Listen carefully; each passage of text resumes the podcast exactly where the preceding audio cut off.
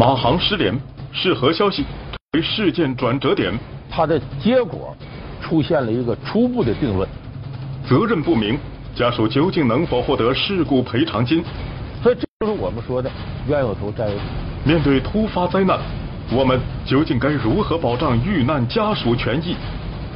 本期老梁有看法，跟您聊聊航空事故该如何赔偿。用冷静的理性温暖人间，观众朋友们，大家好，欢迎您来到老梁有看法节目。时间进入二零一四年，影响力最大、持续时间最长的新闻事件，恐怕绝大多数电视机前的观众朋友和我能达成共识，那就是马航客机失联事件。从三月八号开始，一直到现在，这个事件也没能够画上一个完整的句号。但是在这个过程当中，我们注意到有一个非常明显的时间节点。这个重要的时间节点，就是在北京时间三月二十四日晚十点，马来西亚总理纳吉布在吉隆坡宣布，马航失联航班 MH 三七零在南印度洋坠毁。Analysis in Masad and the AAIB have concluded that MH370 flew along the southern corridor and that its last position was in the middle of the Indian Ocean, west of Perth. This is a remote location, far from any possible landing sites. It is therefore with deep sadness and regret that I must inform you that according to this new data, flight MH370 ended in the southern Indian Ocean. 在结束此次发布会之后当天，马方通过短信告知遇难方家属，机上无人生还。看起来马航事件有了一个初步的官方结果，但目前并没有任何实质性证据来印证这一结论，所以这个官方给出的结果并不能让人信服。那这一个未经确认的结论，为什么在老梁看来会成为马航事件的一个转折点呢？它的重要意义在于呢，尽管现在有关方面的各个国家依然在展开搜救工作。可是我们得承认这个事实，在这一个时间段，客机坠毁在南印度洋发布之后，整个事件的工作重心已经由原来的搜救开始转向了赔偿。尽管我们很多人，尤其是家属，不愿意面对这样的事实，但是这确实是现实过程当中出现的非常重要的一个工作转移。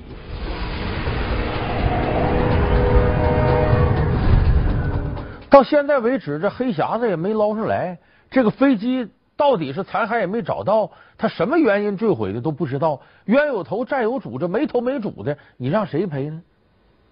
这就出现个问题，说是不是这个事故原因没有查清楚，那遇难者家属就永远得不到赔偿呢？不是这样。这个事情呢，我们可以有一个比较鲜明的类比，就是呢，在两千零九年发生的法航客机。实施事件，当时法航客机这是呃四百四十七号飞机，从这个巴西的里约热内卢飞往巴黎，结果起空三个小时之后和地面失去联系。后来呢，经过一段时间之后呢，呃，大概有一周以后才找到了这个残骸，隔了很长时间才找到黑匣子，最终呢，事故调查得出报告呢是两年以后的事情。可是，在这个事情刚刚发生了一周。法国的航空公司就已经开始对遇难者家属进行赔偿了。法国航空公司日前表示，将首先支付每个遇难者家庭赔偿金一点七五万欧元，预计每个家庭最终将获赔十万欧元。法航首席执行官古荣日前在接受采访时，首次宣布了此次航空难的赔偿消息。他至，公司现阶段将先行赔付每名遇难者家庭约一点七五万欧元的首笔援助费用，相关赔付事宜由法国安盛保险公司负责。同时，他还透露，每名遇难者家庭最终所获赔偿金额将在十万欧元左右。有人说这不合理吧？你这万一最后发现事故责任不是航空公司呢？这不白赔了吗？再一个，如果真要是航空公司，他可能责任更大，那赔这点钱还不够呢。那说为什么法航愿意站出来先赔这个事儿呢？这里边有两个重要原因。第一个呢，假如说这个事故责任就找不清，就不知道黑匣子也找不着了，那么好，这个事故只要满两年，遇难者家属就会向法院申请，就是这两年过去了，我我们这家人就不见人死不见尸，就可以在法律意义上认为他死亡，法律意义上认为他死亡，就可以开展赔偿程序了。谁来赔呢？那么就由航空公司来赔，因为在各种各样的航空事件当中呢，往往航空公司呢，它作为航空运输的承运人，它必须承担一个基本责任，这是第一点原因。第二个原因呢是，有些航空公司啊愿意提前赔，他为什么？他觉得这个事件一判断自己的责任挺大，那好，我争取主动。求得遇难者家属谅解，求得新闻舆论对自己的支持，我非常主动积极，甚至超额度的进行赔偿。这样的话，也会使自己的航空公司的名誉得到保全。你看，在两千年的时候呢，新加坡航空公司有一架客机飞往台湾，结果呢误入跑道，造成飞机失事事件。而且在第一时间呢，出了事以后呢，新加坡航空公司半天拿不出这飞机上旅客的名单，显得效率很低。所以这个时候，尽管事故原因没有分析清楚，新加坡航空公司率先提出来，我们赔偿每位遇难者家属四十二点五万美元。这个价格在两千年的时候，那算航空赔偿的天价。在当时看，说他为什么愿意花这么多钱呢？他想争取主动，因为他也知道自己工作有问题。果然，隔了两年，这个事故责任的调查报告才出台，他确实负有重大的责任。经过调查。此次新加坡航空零零六号班机事故主要有两点原因：一是机组成员无视航图，并且没有复查滑行路线；二是机场没有在已经关闭的跑道上设立警示标。这两点原因最终导致惨剧的发生。所以，此次事故，新加坡航空有着不可推卸的责任。所以，很多航空公司出于多重考虑，他愿意提前介入，提前把这个事情。安抚下来，因为出了这种事情，你像这次马航是这个客机失联事件，我们可能很多人先想到的是，这马航的客机不能再做了，这会对他航空公司的营业产生致命的影响。所以有很多公司处理这个事情，他要走到前头，要非常积极。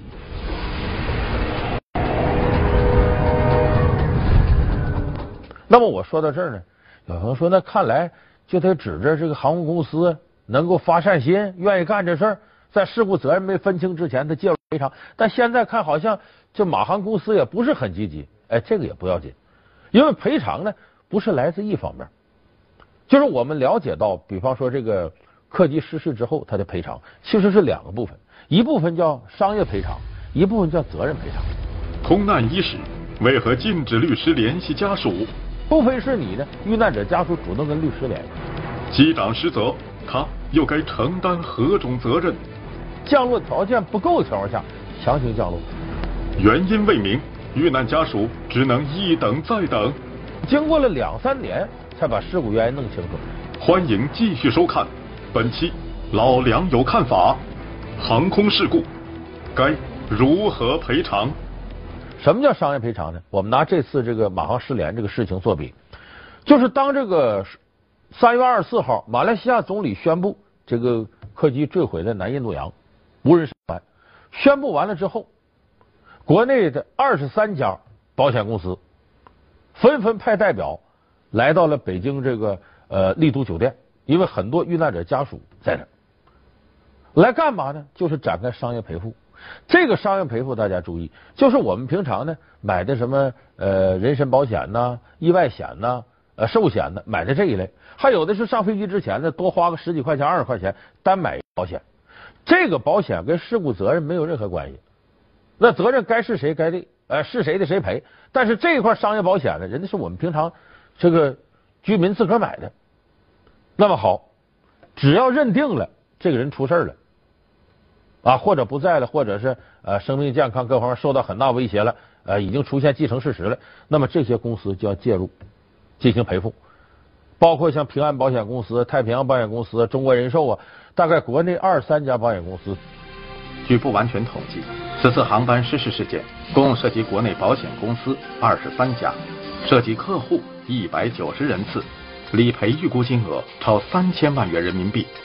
据悉，中国人寿此次涉及客户三十二名，保单七十四份，预计总赔付金额近九百万元。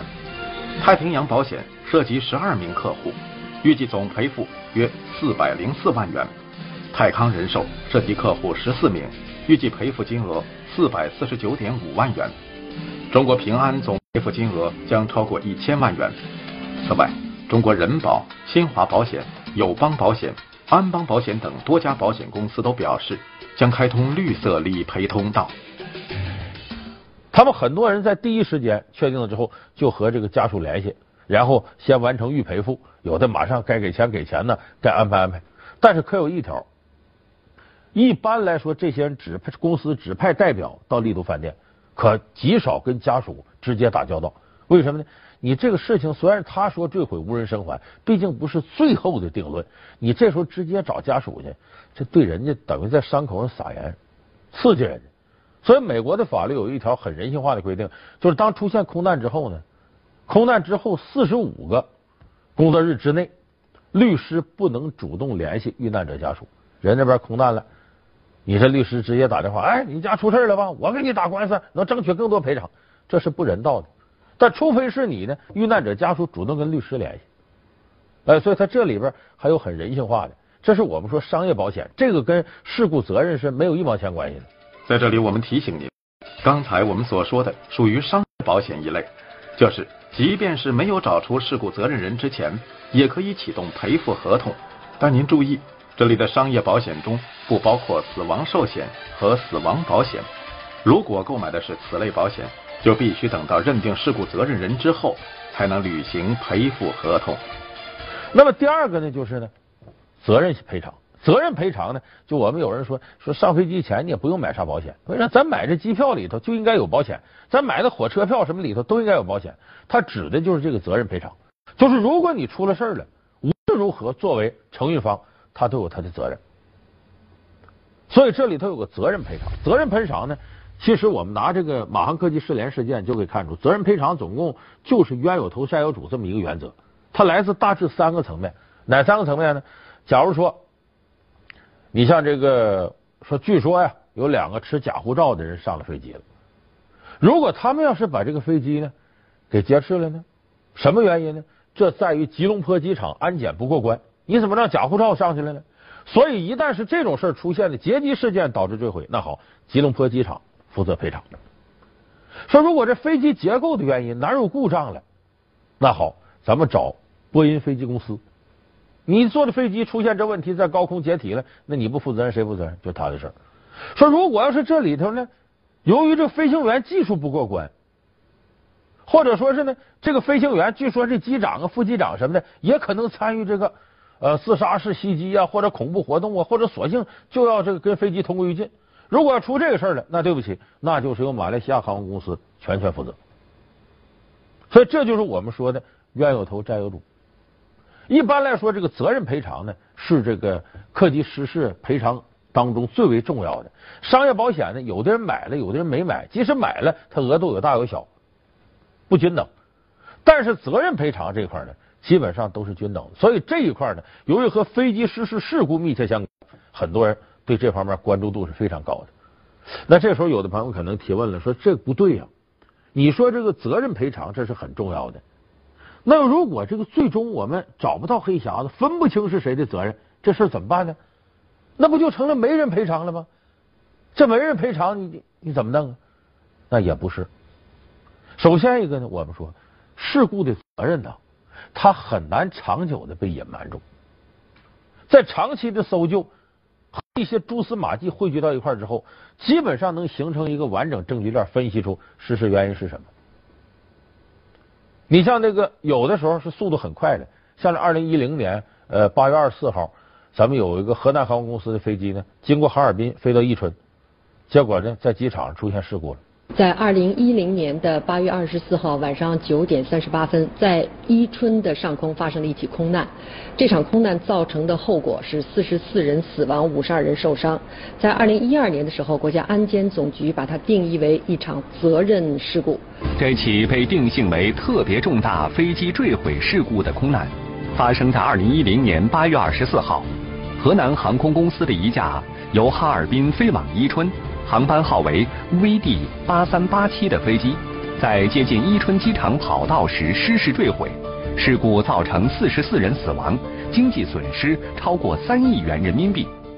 伊春空难发生后，河南航空资不抵债破产。二零一二年六月二十九号，国家安全生产监督管理总局发布调查报告，认定该事故是一起责任事故，事故原因为机场务农，能见度不足。飞行机组未看见跑道实施着陆，导致飞机撞地，而被告人齐全军作为值班机长，对事故发生负有直接责任。那么这个责任后来一分析就知道，就是飞行员的责任。当时这个能见度低，这个飞行员呢是个新手，还没有带老飞行员，所以在这块呢降落条件不够的情况下强行降落。而且出了事之后呢，他先从飞机上撤离了，也没有去参与这个呃组织疏散这个旅客呀、营救旅客的活动。所以这个事儿呢，这飞行员、机长啊要承担责任。他们的责任谁承担？那就是他原来的东家单位河南航空公司。根据《中华人民共和国刑法》第一百三十一条规定，航空人员违反规章制度，致使发生重大飞行事故，造成严重后果的，处三年以下有期徒刑或者拘役。造成飞机坠毁或者人员死亡的，处三年以上七年以下有期徒刑。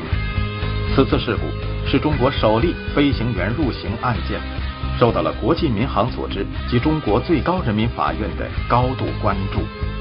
所以像这种情况呢，是相对来说比较容易分清到底是责任，也有的不容易的。你像刚才我说法航那个客机失事事件，就经过了两三年。才把事故原因弄清楚，但是弄清楚之后，冤有头债有主，同样承担责任的地方，他必须做出赔偿，这是法律部门坚决执行到底的事情。所以我说呢，就是不要以为呢，你事故责任，你你这一时半会儿分不出来，那就就就这个责任赔偿就撂一边而且责任赔偿里还有兜底的，就是假如真就是这段时间看呢，这事故责任就找不出是谁的了，那好，那就由。所在的承运人航空公司，他来负责赔偿。当然，他负责赔偿呢，也要通过两部分，不是说一棍子把他打死。说原因没找清楚，那你说万一就恐怖分子劫持飞机，你说航空公司得多冤吧？哎，那好，它分成两步。第一步呢，我们说基本赔偿。基本赔偿叫什么呢？就是出了事之后呢，现在搞不清原因，那么先由航空公司进行赔。怎么赔呢？给每一位这个家属啊，大概叫十万特别提款权。这是国际呃客机失事过程当中常见的。什么叫十万特别提款权呢？可不是十万块钱，也不是十万美金。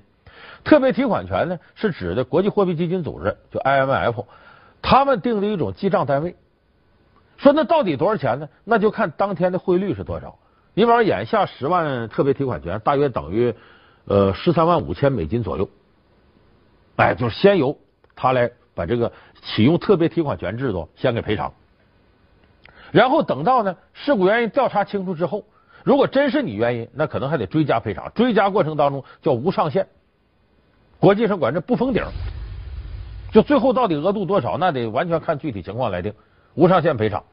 如果要是不是你责任，那好，那再把你原来特别提款权你赔付的钱，从责任人的呃赔付的钱当中再抠出来还给你。所以这也就保证了，只要出问题，一定会有事儿兜着，有人兜着。有公司承接，不会出现遇难者家属啊孤苦伶仃的，没有人管了啊，就在这把人撂那儿了，这个是不可能出现的。那么我们刚才说了怎么赔，谁来赔？还有一个重要是赔多少，就给多少钱。这给多少钱呢？它依据的这个约定不一样，所处的国家也不一样，不同国家赔偿额度是不一样的。甚至不同工种的人赔偿额度都不一样，男女老少赔偿额度也不一样。赔偿金额取决国籍，如此规定究竟是否合理？你中国四十万，他那就五百万美金，这差的也太远了。复杂赔付程序，遇难家属该怎样选择？当然，这样一种选择呢，同时也意味着另一个问题：灾难过后，什么才该是我们工作的重中之重？让他能够冲破各种迷局，获得自己的最大的权益。欢迎继续收看本期老梁有看法：航空事故该如何赔偿？你看，如果说是中国公民，咱们国内呢有一个规定，叫《国内航空运输承运人呃责任事故限赔偿限额规定》。在这个规定里边呢，呃，最低赔偿限额是四十万，四十万人民币。哎，你看那个伊春那个事故当中，最后赔偿的总共九十多万，说这比四十多万多呀。剩下那些呢？是这个抚慰金呐，还有其他一些善后的一些花费，还包括行李赔偿。呃，它的底儿是不低于四十万。这是在国内，在国际上呢，呃，你像这次马航失联的飞机是马来西亚的，呃，它是美国生产的飞机飞往中国的。这个国际航班呢，它遵守的叫蒙特利尔公约。如果飞机属于国际航线，就要遵守国际公约。国际公约有海牙公约、华沙公约、东京公约。蒙特利尔公约等等，因为中国、马来西亚、美国都签署的是蒙特利尔公约，所以马航的赔偿需遵照蒙特利尔公约。相比于其他公约，蒙特利尔公约最大特点是实行承运人赔偿制，就是无论马来西亚航空有没有过错，都必须对旅客的人身伤亡承担赔偿。这点规定对遇难者家属给予了最基本的保障。哪怕是飞机的事故责任最终没有结果，遇难者家属也会得到赔偿。那么说他能赔偿多少呢？这个不一样。假如是在马来西亚，要这个事情走这个诉讼渠道，可能每位旅客会赔偿三十万到五十万美金；要是在美国，至少是一百万美金，可能还会赔偿到五百万美金。这怎么算呢？说怎么中国四十万，他那就五百万美金，这差的也太远了。他这五百万是这么算的：假如说你这三十岁在飞机上失事了死了，你按照你可能活到这个八十岁，这不活五十年吗？一年挣多少钱？说可能挣十万美金，五十年多少？五百万美金，你就得赔我五百万美金。有人说这额度可比咱们高多了，这怎么中国这这怎么就跟不上呢？这其实有我们特殊的历史原因，什么呢？原来中国呀，这个飞机呀。不是用于这个民航的，中国原先飞机都是什么军事用途、政治用途，一直到八十年代时候呢，这民航才发展起来。从一九八二年到两千年呢，中国整个发生的中国的空难事故总共才十六起，就数额很少。要不怎么说飞机是相对最安全的工具呢？由于这个空难数额数额比较少，大家往往对这事不太注意，认为小概率事件。在每一起空难发生之后，在计划经济的条件下呢，政府和航空公司呢能把这事压就压下来，不要让它扩散。有一个冠冕堂皇的理由，就是避免因公布真相引起公众恐慌。呃，这其实是一种维稳思路。那么在这种情况下呢，把事给按下来呢，有时候就内部处理完了得了。有的时候给赔偿的呢，呃，最早的时候空难死一个人，咱才给赔偿七万块钱，太少了。一直到两千零四年呢，包头发生一起空案。再按照这个额度，家属不干了，因为这通货膨胀啊，又涨价什么的，家属最后把这个航空公司告上法庭。就那以后，咱才意识到，以前咱处理这问题太少，相关法制也不完善，这才一点点完善。我估计四十万这个额度在今后肯定是不合适的，肯定还随着时间的推移，它会有大幅度上涨。所以我说，它赔偿额度为什么中国显得比美国、比马来西亚低那么多？这是有一定历史原因的。但是这个低是低呢？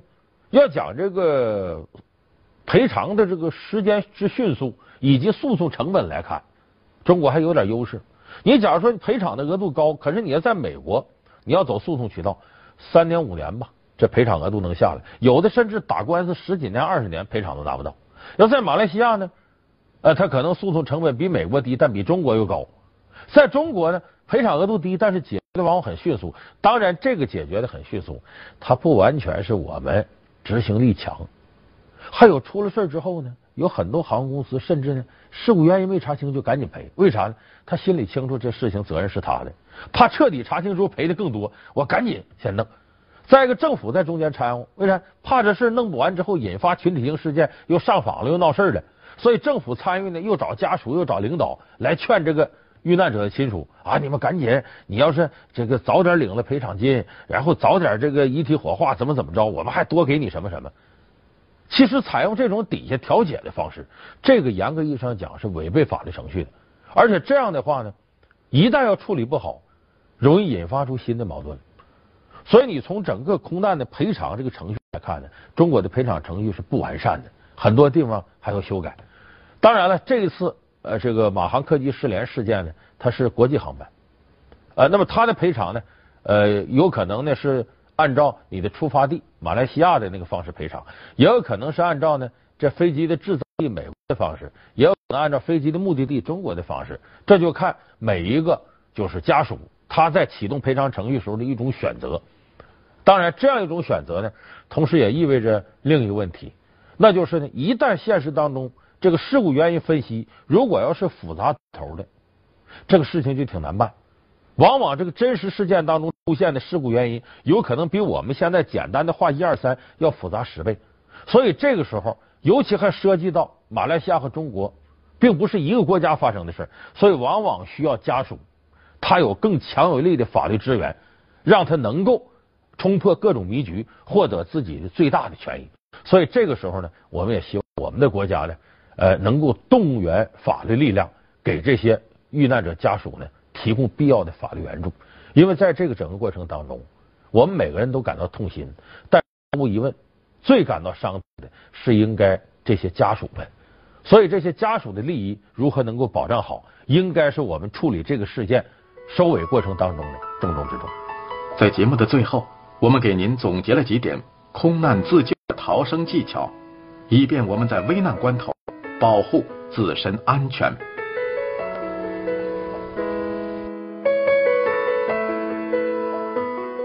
首先，在空中永远要系紧安全带，否则飞机在翻滚过程中，乘客可能会在机舱当中遭到来回撞击而丧命。其次，在起飞前应观察紧急出口在哪里，尽量数一下从你这排座位到出口那排座位之间有多少座位，这样即使看不见也能知道紧急出口的位置。第三，如果飞机正在紧急迫降，要按乘务员的指示采取防冲击姿势。小腿向后收，头部前倾，尽量贴近膝盖。这个姿势可以降低旅客被撞昏或者脊椎受伤的风险。有婴儿的母不要把婴儿抱在怀中，因为婴儿可能在冲击下被抛离，且坠机时父母往往身体前倾压住孩子。第四，飞机成功迫降后，要立刻解开安全带逃离。如果有空乘人员组织疏散，一定要听从安排。一股脑的涌向出口，极有可能堵死求生的通道。最后成功离开飞机后，哪怕担心机内的家人，也不要留在飞机附近。飞机即使不爆炸，也会因为燃烧产生有毒气体。旅客马上跑到飞机残骸的上风头。神出鬼没的窃听手段，我们是否防不胜防？只需要一个手机号码。我就可以复制一个一模一样的手机卡。神秘诡异的窃听事件，难道已成美国传统？美国通过这种手段能够监视、窃听全世界。富可敌国的传媒大王，最终如何断臂求生？就是为了抢新闻，已经到了连对死者的起码是。欢迎收看下期，老梁有看法，窃听风云。好，感谢您收看这期《老梁有看法》，我们下期节目再见。